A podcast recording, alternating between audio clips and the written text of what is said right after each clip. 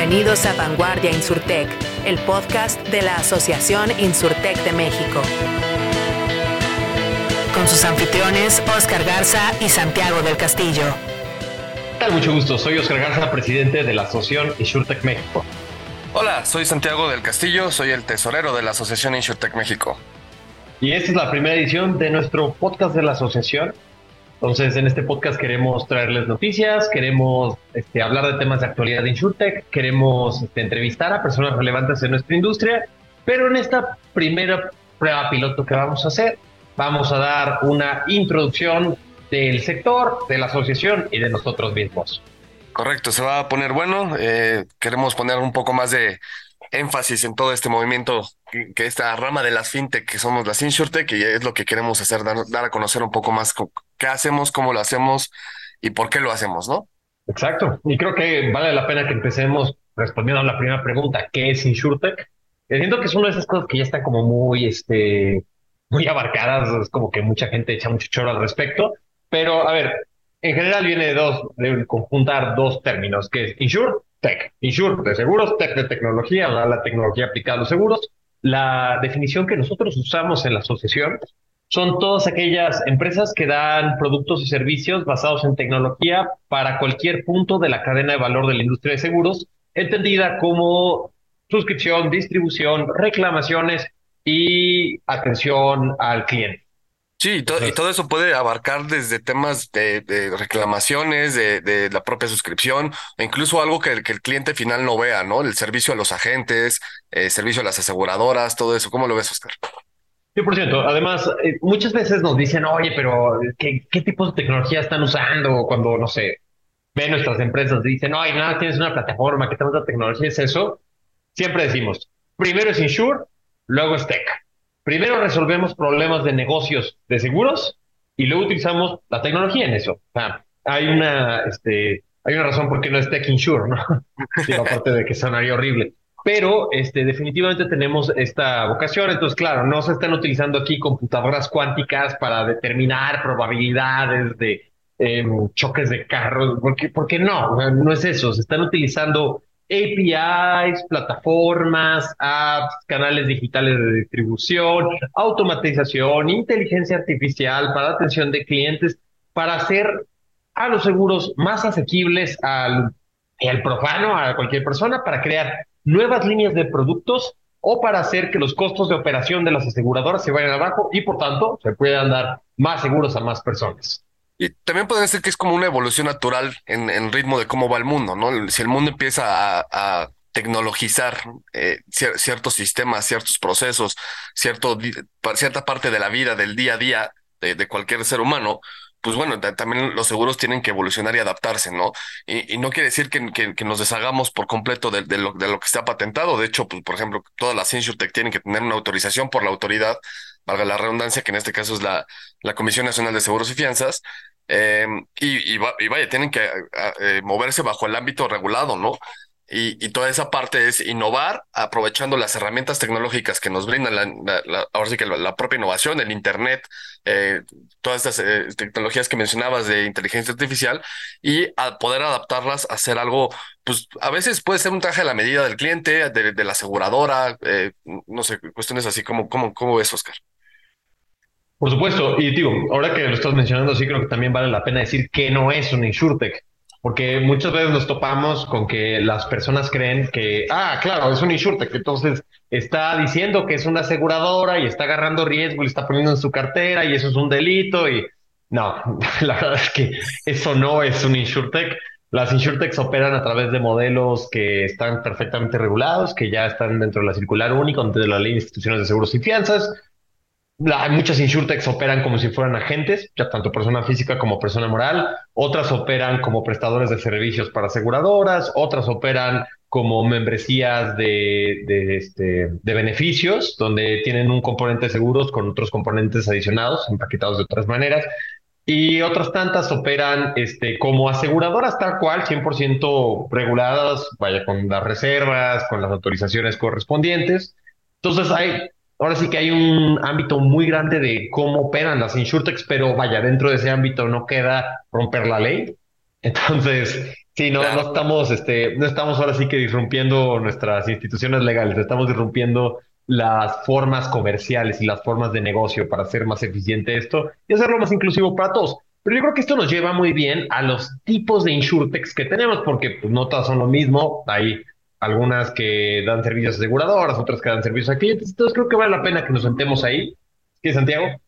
Sí, de hecho, antes, si quieres, te, quería interrumpir tantito para, para comentarte, porque mucho sobre este tema que mencionabas, muchas veces le, se, se, acusa a las InsurTech de querer matar la figura de la gente, ¿no? Y, y, quiero aprovechar este momento específico para hacer un tajantemente no es así, ¿no? Las InsurTech no vienen a matar a la gente, no creemos que la gente vaya a morir, al contrario, nosotros queremos trabajar con los agentes, la figura de la gente se nos hace esencial y es la, la, mejor manera que podemos tener el approach con un cliente final. Y, y las InsurTech están aquí para ayudar a los agentes, para subirnos con los agentes, para sumar con los agentes, trabajar con los agentes, ¿no?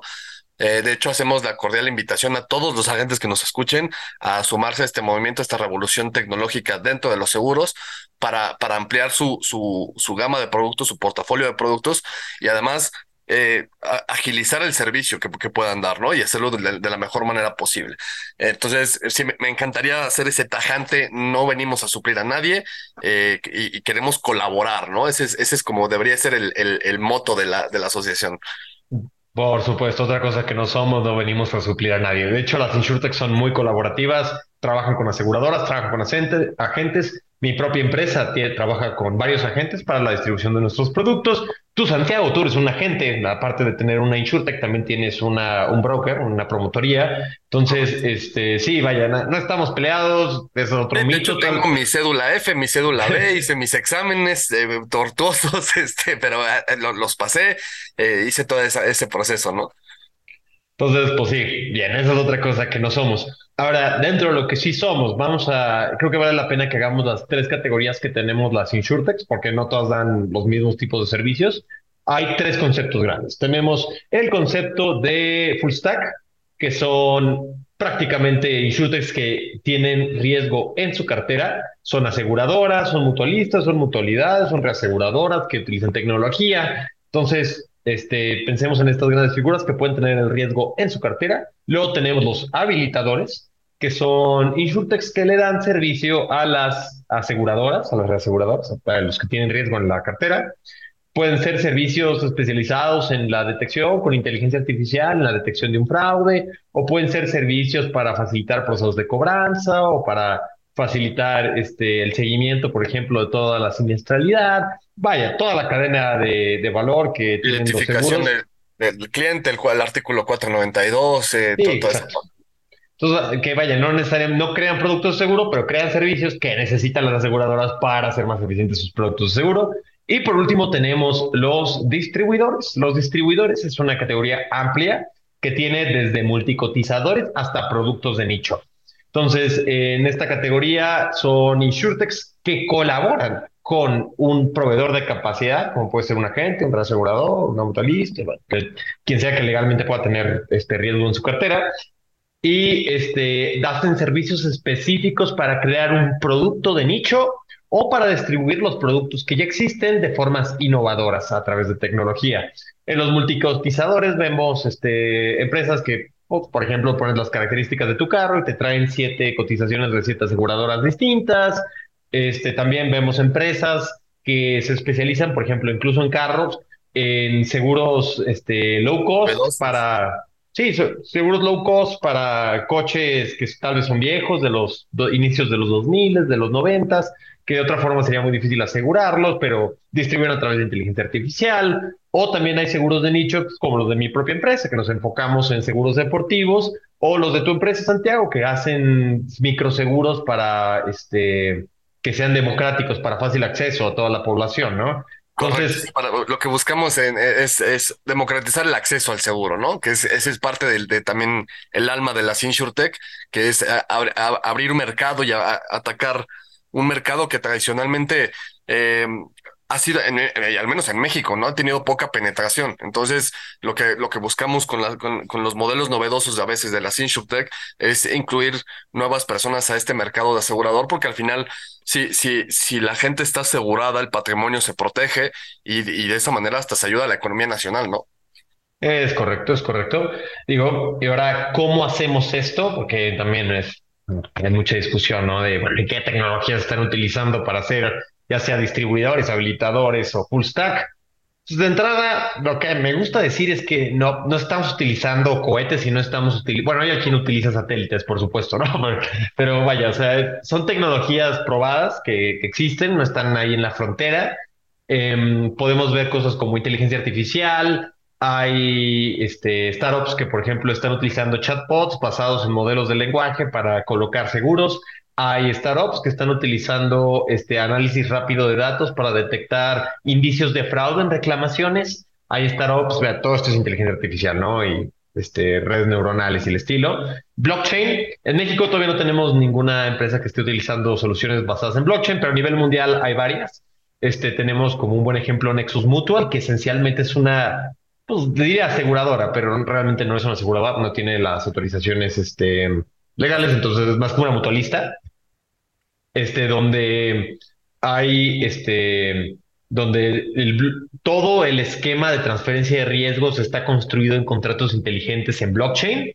Es un tema complejo, yo creo que igual podemos darle un, un este, capítulo entero a ese, porque si no se nos va a ir ahí. Cloud computing es algo este, muy importante, obviamente que todos tengamos la, este, nuestra información en la nube, que podamos este, tener eh, protocolos de intercambio, APIs, plataformas, Big Data, apps, biométricos, este, IoT, también importantísimo en los programas de prevención y selección de riesgo. Este, y tal, vez para que el que nos escuche, ¿qué, qué es un IoT? un, sí, sí, sí, luego se me va ese tipo de cosas. IoT es Internet of Things. Entonces, a ver, ¿qué, son este. Es el Internet de las cosas, ¿no? Lo que maneja Alexa. Exacto, Internet de las cosas, para hablar en, nuestro hermoso idioma. Ahora, este, este Internet de las cosas funciona en todos los tipos de dispositivos que podemos tener conectados. Entonces, tú tienes un reloj inteligente que mide tu ritmo cardíaco. Ah, bueno, podemos entonces ver cuál es tu, cuáles son tus hábitos, si eres una persona que eres deportista, si no eres una persona deportista, y con eso podemos darte una prima que se adecue a tu nivel de prevención y por tanto premiarte si eres una persona saludable, ¿no? eso, es, eso, es, lo interesante, ¿no, Oscar? Que, que a través de, este, de estas nuevas tecnologías y estos nuevos aparatos que existen en el mercado, por ejemplo, el, el, el, el ejemplo muy claro es el, reloj inteligente, ¿no? Que ya te mide el ritmo cardíaco, te mide cuando estás haciendo deporte, te puede estar haciendo una medición hasta la ruta que estás tomando, ¿no? Y entonces incluir toda esa, esa información, que al final de cuentas ese es el valor, ¿no? La información que te está proveyendo y lo puedes adaptar específicamente al tipo de cobertura que vas a buscar. Muy claramente, por ejemplo, con tu empresa que puedes asegurar al deportista, pues puedes ver qué, eh, eh, qué nivel de deporte hace y cuál es el riesgo que verdaderamente hace, ¿no? En lugar entonces, de esa manera tienes un traje más hecho a la medida de cada persona para para poder brindar la seguridad y la protección que realmente necesita, ¿no? Que muchas veces, y como se venía manejando los seguros antes de que existiera el Internet, era pues yo tengo un producto general para todos, ¿no? Y el que quiera, pues aquí está y, tienes estas coberturas. Ahora sí podemos hacer un poco esa manipulación del producto para ajustarlo a medidas, ¿no? Y no necesariamente eh, hablando de temas de, de seguro deportivo, te puede ser eso eh, bien para el automóvil, bien puede ser para eh, seguros de vida. Eh, vaya, hay muchísimas ramas en las que se puede, se puede atacar a través de, estas nuevas tecnologías que existen y que, y que no necesariamente incluyen un seguro, ¿no? Es correcto, es correcto. Ahora, este, vaya, la, hay un, hay algunas tendencias. Aparte de las tecnologías, hay tendencias dentro de este mundo de lo insurtech. Tenemos, por ejemplo, la tendencia de la hiperpersonalización de los productos porque nuevamente, si me estás dando, a ver, vámonos a primeros principios.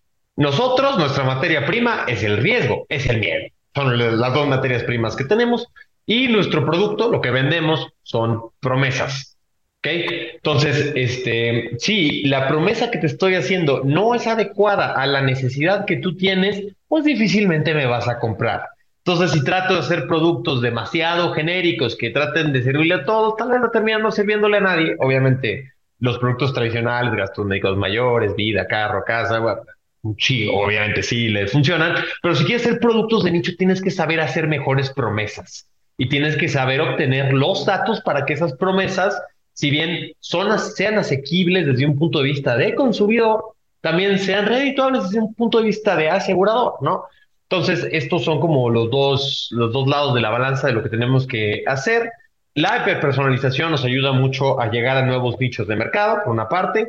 Hay otras este, tendencias importantísimas, por ejemplo, eh, seguros embebidos o embedded insurance, como dicen los americanos. Seguros embebidos son esencialmente que tú vendas el producto enmarcado en otro producto o servicio.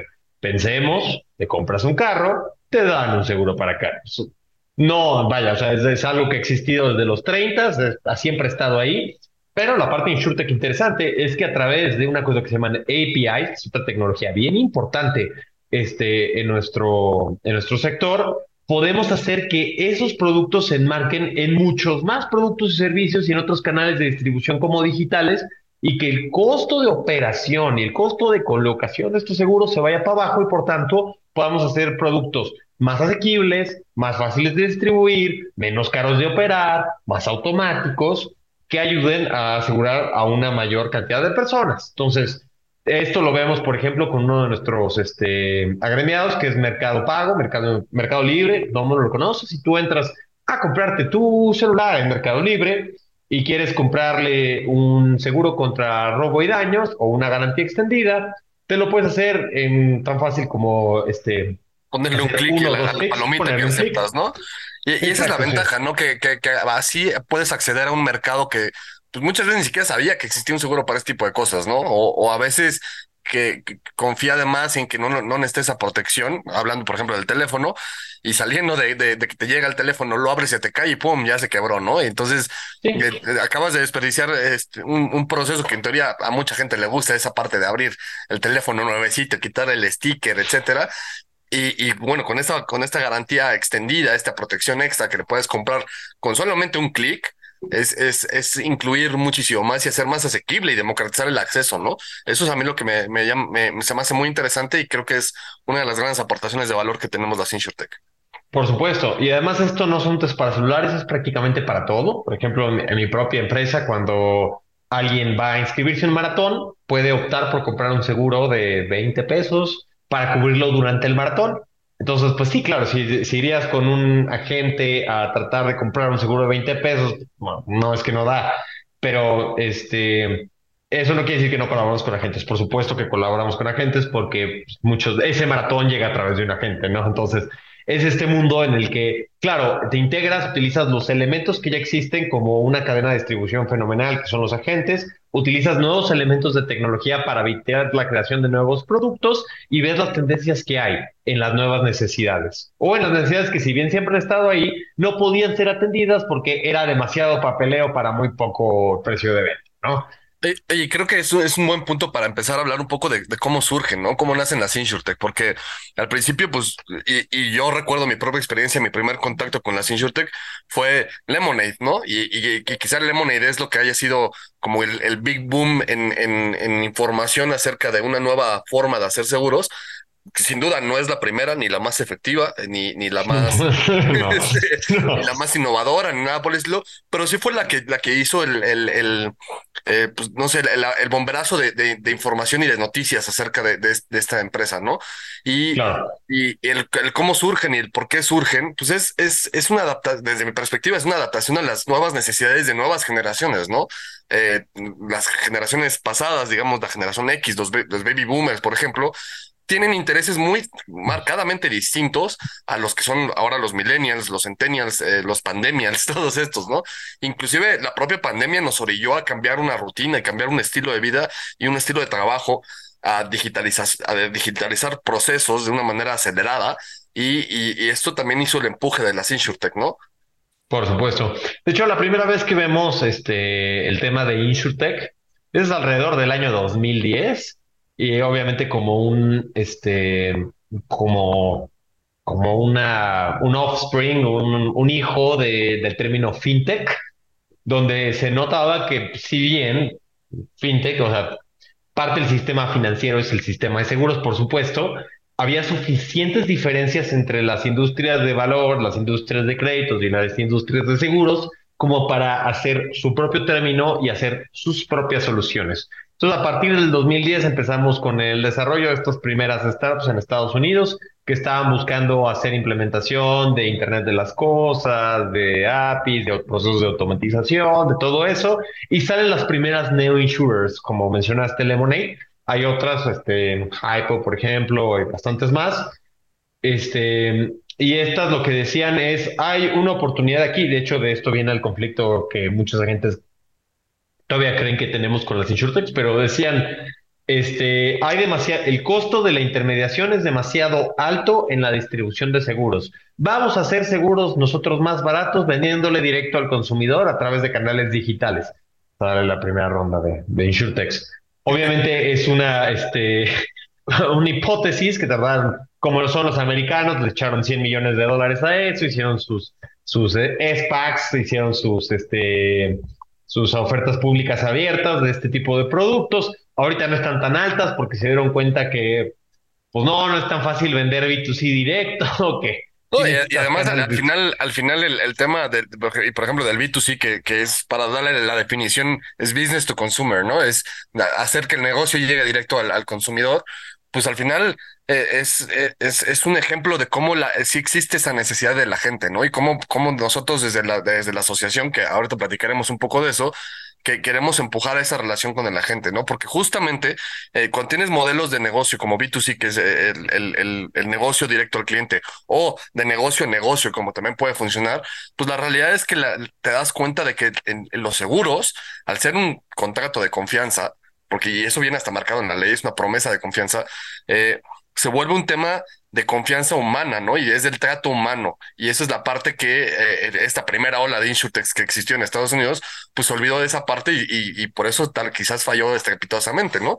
Y es ese, ese, ese tacto humano de, de, la relación humana, que si bien puede ser digital, puede ser a través de una videollamada, puede ser a través de un, de, de, estas plataformas, que no quiero decir nombre, pero que, que puedes hacer eh, juntas a través de, de, videocámara, pues es, es, ese tacto humano, ¿no? Es el, explicarte las cosas más allá de nada más darte, pues te mando una liga y haz, hazlo todo tú, ¿no? Claro, y digo, también hay un punto a decir que, vaya, o sea, este, este, este esfuerzo D2C no fue exclusivo del sector asegurador. D2C es direct to consumer o directo al consumidor hubo durante los 2010 todo un movimiento de todo tipo de servicios que primero llegaron los 2010 a Estados Unidos y luego en los 20 como un sueño febril este, decidieron replicarlo en México y pues como que no, no, no fue lo mejor en general. Pero este, veías desde colchones hasta, hasta, no sé, carros o lo que sea, que querían venderlos directo del fabricante al consumidor, quitando al intermediario en el caso de los colchones podrían ser las tiendas de consumo y todo eso. Em, la mayoría de las marcas que hacían ventas directo al consumidor de colchones ya venden en tiendas porque, pues, o sea, pues sí, o sea, sí necesitaban eso. Obviamente cuando tú compras una Coca-Cola no se le estás comprando a FEMSA, se le estás Justo comprando lo que te iba a decir, es, un ejemplo que usas tú mucho, que me gusta mucho que, y que ahora sí que lo podemos usar aquí al, público. Es, pues, tú no vas a FEMSA ahí a Monterrey a decirle, oye, señor, este Coca-Cola, ¿me regalas una, Coca-Cola, por favor? Véndeme una. Pues, para empezar, te van a dejar entrar a la fábrica, ¿no? Entonces, obviamente lo que hace FEMSA es eh, pues, no, hay tiendas Coca-Cola, de hecho, o sea, tal cual como una tienda de marca Coca-Cola, eh, pues igual en un museo, no sé, en, un parque de diversiones, una cosa así, ¿no? Pero tú, consigues tu Coca-Cola a través de un, de un, distribuidor, que eso, trasladado a la figura de cómo se, cómo se venden los seguros, pues ese distribuidor es el agente, ¿no? Y es el que tiene el contacto con la, con la, con la gente. Exacto, exacto. Entonces, digo, hay algunos productos, digo, para ser 100% transparentes, hay algunos productos donde tal vez el contacto con el agente no es lo más fuerte porque, no sé, son productos que cuestan 50 pesos, ¿no? Y pues colocarlos para un agente puede ser un tema medio molestoso, pero hay formas de colaborar. O sea, Vaya, si tú vas a vender. Hay que, que, se, que no se dedican al trato con la gente porque no tienen la finalidad de llegar al cliente final sino que ellos lo que vienen es un servicio, por ejemplo, para aseguradoras, ¿no? Un tema de detección de fraude, ¿no? Entonces, yo, te, yo le doy el servicio de la detección del fraude a la aseguradora para que la aseguradora le dé una mejor atención a la gente y el agente, a su vez, pueda tener un mejor trato con el cliente final, ¿no? Exacto, sí, hay que decirlo. También hay insurtex que le dan servicios a agentes. O sea, hay insurtex que hacen procesos de CRM, que hacen procesos de, vaya, lo que sea, cuantas cosas quieras, para darle más oportunidades y más negocio a la gente. Tenemos ahí un par de ejemplos, Click Seguros, Copsis, Bruno, este, y demás este, insurtex que le dan servicios específicamente a la gente. Entonces, no todas las insurtex colaboran con agentes porque algunas no están llamadas a eso, algunas no venden productos al público en general y por tanto no necesitan canales de distribución, este, pues le venden a las aseguradoras. Y, pero normalmente las que sí le venden al público en general tienen que colaborar con agentes es algo básico, es algo que hace mucho sentido y es algo que construye muy bien nuestro ecosistema.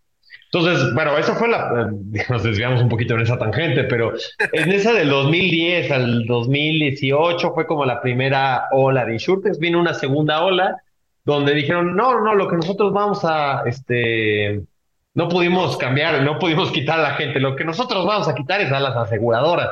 Entonces ya se van y se constituyen como aseguradoras y hacen todo. Y tenemos algunos ejemplos aquí en México que hicieron lo mismo. Este, y híjole, este, en algunos casos tuvieron éxito, en otros casos no. Pero ahorita yo siento que estamos en el inicio de lo que es una tercera, ola. que es, no venimos a quitar a nadie. Venimos a crear nuevos productos, venimos a buscar las oportunidades en el mercado que no han sido atendidas y lo vamos a hacer de la mano con los jugadores actuales porque ya están ahí, el producto ya, o sea, los canales de distribución ya existen y más bien vamos a ver cómo le damos un mejor servicio o al consumidor o a la aseguradora o a la gente o a quien sea, pero cómo podemos integrarnos mejor en este ecosistema y ser un nuevo pilar que vaya a este, avanzar en la misión de la democratización de los productos de seguro y de las formas más eficientes de trasladar riesgos en nuestra población. Entonces, hoy estamos en la ola 3. La ola 3 se trata de colaboración, se trata de sostenibilidad y se trata de integración. Entonces, estas tres cosas es lo que vamos a estar viendo en la mayoría de las insurtechs de aquí en adelante. Este, y pues bueno, al futuro sabrán son, lo que son los tres pilares de, de, que quizás ahora es el buen momento para hablar que, que, es la asociación en la que, a la que pertenecemos, a la que presides, que, que, que yo soy el tesorero, esta asociación InsurTech México. Pues bueno, en, en, México hay varias asociaciones que tienen que, tienen que ver con, con temas de seguros. Está la MASFAC, está la MIG, está la MIS, este, vaya, hay muchas. Y pues, ¿por qué agregar una más? ¿No? ¿Cuál es el sentido de agregar una más? Pues no, no es que tenga sentido de agregar una más, es que simplemente estamos agrupando a estas insurtechs que hay en México. Es voluntario, no, nadie está obligado absolutamente a nada. Y la noción que tenemos en, en, en la Asociación Insurtech de México es, pues, de eh, hacer un gremio, juntar, juntar un gremio para trabajar en, colaboración, ¿no? No sé si tú quieras extender un poco más en, en, en cuál es el origen de la IM eh, y, y, y, cuál es la finalidad que tenemos, ¿no? Sí, y además, pues, muy importante, cuál es eh, tu, tu focus en, en, este periodo de tu presidencia, ¿no? Por supuesto, por supuesto. Entonces, a ver, ¿qué es la IM? Es una cámara gremial que agrupa a todos los jugadores de tecnología de seguros. ¿Quiénes son los jugadores de tecnología de seguros? Son insurtechs, pero también son aseguradoras, también son agentes, también son personas físicas, son todos aquellos que tienen algo que ver con este sector. Se crea en el 2019 con la participación de apenas 10 insurtechs y al día de hoy ya somos 55 insurtechs, la gran mayoría de las insurtechs del país están con nosotros y además de 8 aseguradoras, ¿no? También brokers y demás. Entonces, este, en esta asociación lo que buscamos es que estemos representando a nuestro sector, primero, para que las cuestiones de mejora regulatoria puedan ocurrir. Estamos muy de la mano con la Comisión Nacional de Seguros y Fianzas. Ya tuvimos nuestra primera reunión hace poco y vamos a tener, tenemos nuestra agenda de mejora regulatoria con un solo punto que ahorita podemos tocarlo. Este, también tenemos el foco en crear negocio y facilitar el negocio para nuestros agremiados. Entonces, esto se hace a través de varias formas. Tenemos muchos eventos del desde happy hours, que son eventos donde invitamos a gente de fintech, de hospitales, de healtechs, de, de lo que sea, para que vengan y se pueda, se pueda hablar y se pueda hacer estos nuevos vínculos, de los cuales se emanan y nacen los negocios.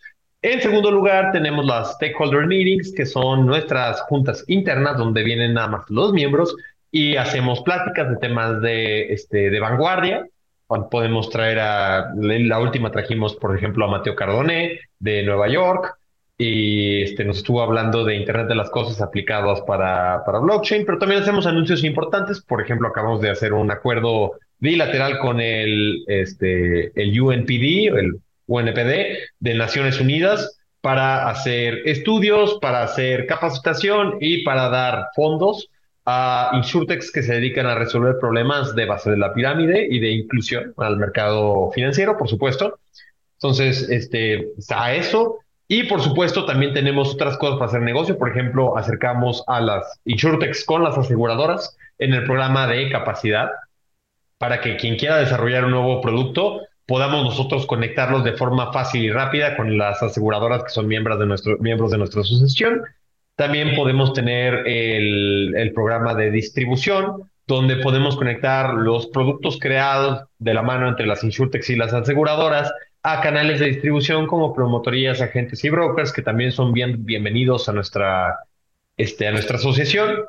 Y listo. Entonces, ¿qué hace la asociación? Algo muy importante también es eh, el tema de, cuando, hacen el onboarding, ¿no? Eh, empresas internacionales que quieren llegar a México. Eh, vaya, uno de los logros que hemos tenido es la, firma de la Alianza del Pacífico, ¿no? Que esta Alianza del Pacífico es la alianza de asociaciones de InsurTech de, este, de México, Chile y Colombia. Y, la, noción es ayudar a una empresa, cualquier empresa puede ser, no necesariamente de estos tres países, puede ser, por ejemplo, una, empresa española, una insurtech española que quiere extender sus operaciones a México, pues bueno, les podemos ayudar en el, proceso de, de, llegada a México, el proceso de onboarding, hacia, hacia el país, a la regulación, a, las propias características e idiosincrasias que tiene nuestro mercado. Y de igual manera, las, a las empresas que están en México y que se quieren internacionalizar, pues también nosotros somos un, buen canal de ayuda, ¿no? Que, que, lo que busca es justo eso, yo, apoyarlos en llevar ese proceso de internacionalización de la, de la empresa hacia pues otro país, como pueden, puede ser Argentina, puede ser Brasil, puede ser Chile, puede ser inclusive Estados Unidos, ¿no? Por supuesto, por supuesto. De hecho, algunos buenos ejemplos que tenemos de empresas extranjeras que les ayudamos a aterrizar al mercado mexicano. Tenemos Insurama de España, que se dedican a seguros de, gadgets. Tenemos este, Shift Technologies, que son de Francia, que se dedican a, este, a utilizar inteligencia artificial para detección de fraudes. A Warmi, que son de, este, de Ecuador, que se dedican a temas de inclusión para mujeres en fuerzas laborales. También tenemos a Joycar de Chile, que tienen seguros para carros. Y vaya, muchos ejemplos más. Meeting Doctors, que, también vienen de España. Doctors de España. entonces, estamos muy concentrados en que, en que sea, en que seamos una buena plataforma de aterrizaje, de aterrizaje en suave a nuestro mercado. Queremos que haya competencia, queremos que haya soluciones para el consumidor. Y pues si nos estás escuchando en cualquier lugar del mundo, búscanos porque te podemos ayudar a llegar a este mercado con todo el gusto del mundo y con especial gusto a nuestros hermanos latinoamericanos y de España, obviamente. Y, al que le interesa nos puede escribir eh, al correo hola arroba asociacioninsurtech.mx y ahí con mucho gusto los podemos atender, ¿no? También está nuestro web, que es, pues, es claro, es www.asociacioninsurtech.mx. Eh, y pues bueno, ahí estamos a, que al servicio de las empresas, de las personas, de los agentes, de las aseguradoras, de, todo lo que hemos venido platicando. Perfecto. Entonces, justo ahorita estamos haciendo algunas campañas para aumentar el número de aseguradoras que están dentro de nuestra asociación para que sea más fácil la colaboración entre Insurtech y aseguradoras, crear nuevos productos, lanzarlos al mercado. Tenemos nuestra alianza Insurtech del Pacífico, donde hacemos este, nuestro proceso de Open Insurance, que es algo muy importante, es el punto que tenemos de mejora regulatoria dentro de nuestro esquema. Creo que vale la pena que mencionemos eso. Entonces, ahorita estamos nosotros trabajando de la mano con el regulador y queremos también acercarnos a la MIS. Pronto vamos a tener un desayuno con ellos para proponer este tipo de cosas y con las aseguradoras que están con nosotros para que el tema de Open Insurance, Open Insurance para los que no saben, seguros abiertos, son los estándares de protocolización de uso de datos que tenemos en la industria. Y sé que suena muy de flojera, pero cuando lo vemos da, muy buenas oportunidades, que dan increíbles oportunidades de negocio. Es algo interesante, la verdad. Entonces, esencialmente es que todos podamos hablar a través de APIs, que son los, este, los programas que interconectan a dos bases de datos distintas, el mismo idioma, que tengamos también este, una estandarización en los procesos para recibir consentimiento del cliente, que es súper importante, cuidar los datos del cliente y por supuesto los esquemas de seguridad para Open Insurance. O sea que siempre que recibimos datos del cliente, que tengamos un esquema estandarizado del mínimo de seguridad con el cual tenemos que proteger tanto los datos del cliente como los datos de que facilitan la operación entre las aseguradoras, sus proveedores, las aseguradoras, las insurtechs y cualquier otro jugador del esquema. Entonces, no, y, también vale la pena mencionar que, por ejemplo, también eh, eh, hemos tenido trabajos, mesas de, a ver, son mesas de trabajo que hemos creado con, con la MASFAC en pro de trabajar de, la mano con ellos, con los agentes. Eh, y bueno, pues justo la, la, idea es esta, ¿no? El, seguir colaborando, el ser una plataforma, una cámara gremial que, que, que sea de colaboración, ¿no? Que de hecho, pues bueno, ahora sí que te diría que ese es tu, tu, tu code para que empieces con cuál es el lema de tu, de tu presidencia. Vean, realmente son, si hay una palabra que define este, la gestión de nuestra asociación de aquí en adelante es colaboración. Entonces vemos un, mundo integrado, un mundo donde las insurtechs son un actor que coadyuva con aseguradoras, contra aseguradoras, con agentes, con el regulador y con los, obviamente, los consumidores para poder crear mejores productos. Entonces, este, este, esta Cámara Gremial es la Cámara Gremial de todo el sector que está interesado en usar tecnología para mejorar sus procesos o crear nuevos productos. Entonces, siéntanse que esta es su casa, por favor pueden contactarnos. Y ya, al día de hoy hemos crecido bastante esta asociación y cada vez estamos haciendo más presencia tanto con los reguladores como con, con los demás jugadores para que tengamos un México mejor protegido en su, de su patrimonio o en sus personas, ¿no? Este país le urge, este, que tengamos más penetración de seguros, porque vaya, cada, cada vez que alguien tiene este, un choque de carro y no está asegurado, es una de las principales causales de, de, descenso a la pobreza de la población mexicana, o que alguien tiene una enfermedad y no cuenta ni con seguridad social ni, con, ni puede pagar la, este, la salud privada, pues bueno, pues ese tipo de cosas son este, bastante tristes y pues nosotros estamos aquí para encontrar formas más eficientes de llegar a ellos y dar alternativas que permitan este, cuidar el patrimonio y cuidar a nuestros mexicanos. Oye, y yo, y yo sé que tú eres abogado, pero tú, ya estabas adentro del mundo de los seguros cuando, cuando empezaste en, en, en, en la InsurTech o cuál, cuál fue tu, tu, tu customer journey. vámonos, vámonos a historias, porque, porque estoy acá. La mayoría de nosotros llegamos por accidente a seguros, sigue siendo un hecho. De rebote, la asociación podamos, podamos hacer un mejor trabajo en acercarnos a las universidades para que vean lo interesante que es este sector, a los chavos que están saliendo y van a ser la nueva fuerza laboral. Pero yo en lo particular, yo era deportista de alto rendimiento, eh, me fracturó la mandíbula compitiendo en Nueva York Taekwondo, entonces tuve que dedicarme a seguir peleando por otros medios, me volví abogado, porque dije, bueno, debe ser lo más cercano. este, eh, me dediqué a ser abogado financiero, trabajaba en banca de desarrollo y mi acercamiento a seguros fue porque nuestros créditos de segundo piso quedábamos a Sofom, Sofipos, cajas de ahorro y crédito, pues, ese tipo de cosas.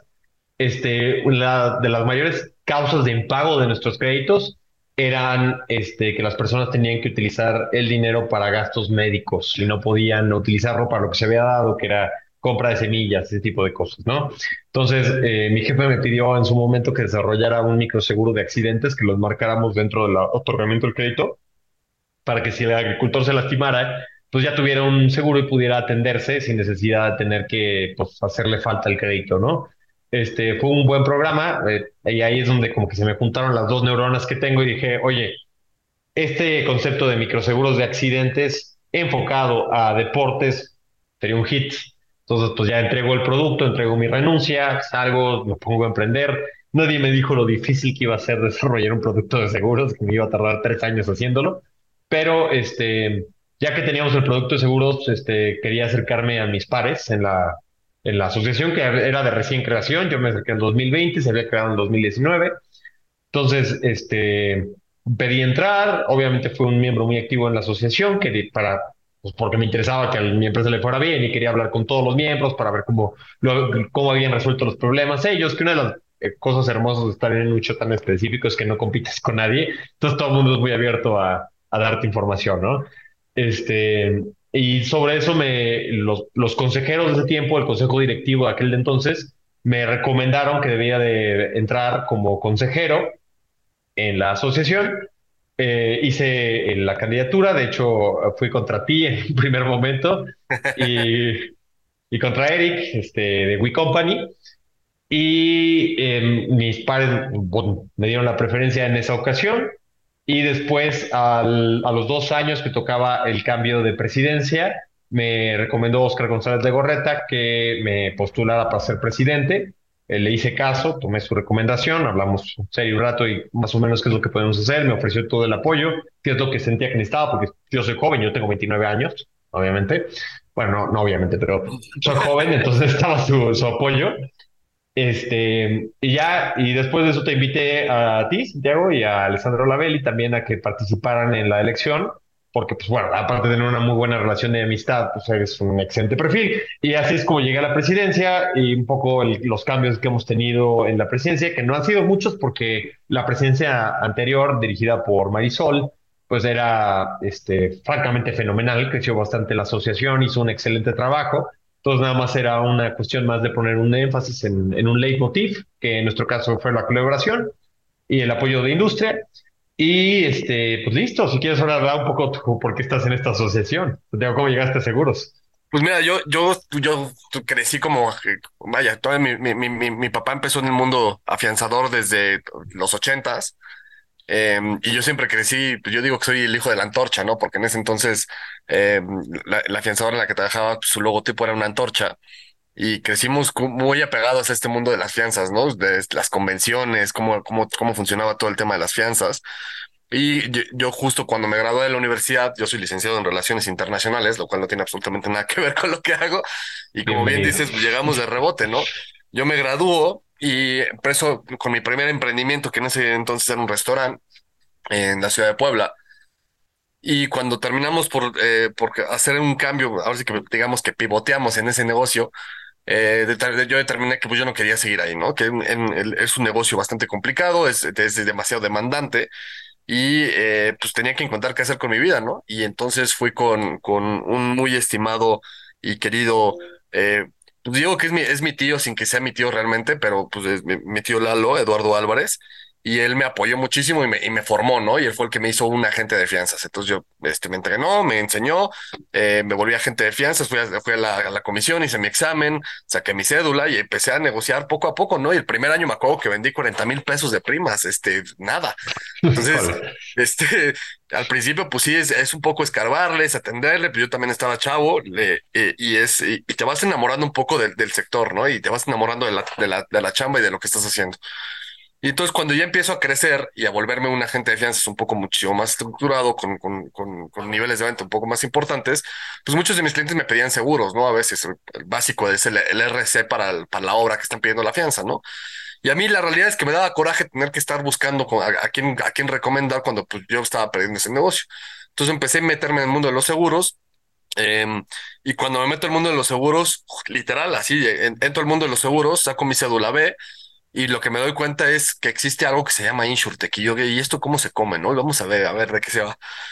Y, y mientras más leía, más me, me, emocionaba y creí que podía hacer algo eh, similar, pero con las, con las fianzas, ¿no? Ahí fue nuestro primer eh, intento de hacer una InsurTech, en ese entonces se llamaba Caution, y era un, un esquema de InsurTech que lo que buscaba era comercializar fianzas de fidelidad, ¿no?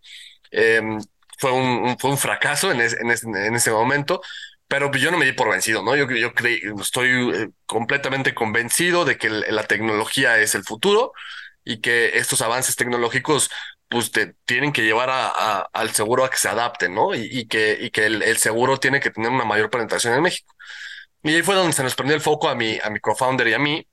Le dijimos, oye, pues el tema en México es que mucha gente, eh, pues, o, sea, o no le alcanza el seguro de gastos médicos privado, o no, le, o, o, no, o no está en el mercado formal, por lo tanto no tiene una, una cobertura del seguro público.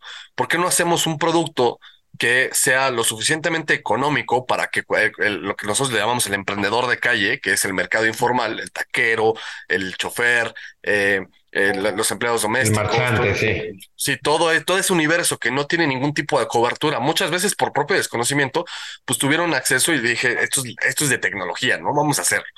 Entonces ahí cre creamos por sí sí y justo cuando yo estaba en todo ese proceso de crear sí cuando ya tenía mi, primer acta constitutiva, ya, ya estaba en todo ese proceso, pues yo estaba ávido por consumir todas las noticias que había de InsurTech y todos los días me metía a Google y ponía InsurTech que veía que salía. Y en una de esas me salió Asociación InsurTech México. Y creo que eh, llegué un mes tarde para no ser fundador de la asociación, pero yo ya había escuchado de todos ellos porque había tenido algún desayuno con Leonardo, el, el, director de, de Mituo, y me había comentado que había un grupo de los insurtechies, ¿no? De, todos los, eh, los, los neo-insurers o los, los eh, eh, pues toda la gente que estaba intentando hacer algo con, con la asociación, con, bueno, con, con una insurtech, y que ese fue el, el, el, inicio de la asociación, ¿no? El, el chat de WhatsApp de, de, todos los CEOs de estas insurtechs. Y entonces, cuando yo llegué, tenían meses de fundación. Creo que fue de las primeras insurtech que se registraron y encantado de estar, o sea, la realidad es que yo muy ávido me, metí, me suscribí, eh, pagué mi membresía, eh, intenté desde el principio ser lo más eh, participativo posible porque creo que la asociación es una gran asociación y tiene muchísimo futuro y está ayudando muchísimo al sector. Y justo fue cuando, cuando pues, en ese, en ese ávido intento por, por participar, me, me quise lanzar como consejero contra ti en ese momento, pues muy por mi forma de ser, creo yo que, que, que, que, en el momento de hacer las, las explicaciones de las candidaturas, pues la gente eh, y, y, muy acertadamente tomó la decisión de votar por ti. Eh, y creo que hiciste un gran trabajo. más guapo. Sí, sí, sí. creo que hiciste un gran trabajo como consejero y, y la realidad es que me, me enorgullece mucho también eh, eh haber sido el, el, uno de los que te dijo, pues tú vas para presidente, ¿no? Tú lo haces muy, muy bien. Tú fuiste el primero, de hecho. Y, eh, y ya, pues ya, cuando tú te lanzaste, eh, me invitaste a, participar ahora como tesorero y pues eso es lo que estamos haciendo ahora, ¿no? Eh, intentando llevar las finanzas de esta asociación para la creación de eventos, creación de estudios, todo ese tipo de cosas, ¿no? Entonces estamos muy contentos, muy felices y pues esto que es el, el podcast de la asociación es, es una de las, de las cosas, de los proyectos que yo tenía en mente desde que, que me, desde que me lancé para tesorero y pues bueno, ahora sí que a, seguir informando a través de nuestro podcast, ¿no? Sobre la IEM. Con todo el gusto del mundo. Entonces, pues para, para ir concluyendo, este, nada más vamos a invitar a la audiencia, que nos escriban, que nos dejen comentarios, que nos este, busquen en la asociación si quieren que hablemos de algún tema en particular. A partir de, del siguiente podcast vamos a empezar a dar las noticias de vanguardia de Insurtex y vamos a empezar agarrando temas en particular para poder desarrollarlos como Dios manda. Entonces, este, este es su podcast, siéntense perfectamente planos, somos completamente accesibles, no, no, nos, no nos preciamos, como dirían por acá. Entonces, pueden contactarnos, pueden decirnos lo que se les antoja y va a ser un gusto tenerlos por acá. Vamos a estar haciendo este proyectito con mucho cariño para ustedes. Y síganos en redes sociales, ahora sí que prácticamente todas, el, el nuevo X, eh, que, que va a ser a Twitter, eh, Facebook, eh, LinkedIn, tenemos nuestro propio sitio web, y bueno, ahora con el podcast, ¿no? Que es este podcast lo pueden encontrar en cualquier plataforma de podcast la de su preferencia, ya sea Apple, Spotify, Amazon, la que ustedes quieran, aquí nos van a poder escuchar y con mucho gusto, ¿no? Entonces, hasta aquí los dejamos. Muchas gracias a los que llegaron hasta acá. Estábamos a sus órdenes. Esto fue un podcast de la Asociación InsurTech. Para más información sobre la asociación, visita asociacioninsurtech.mx.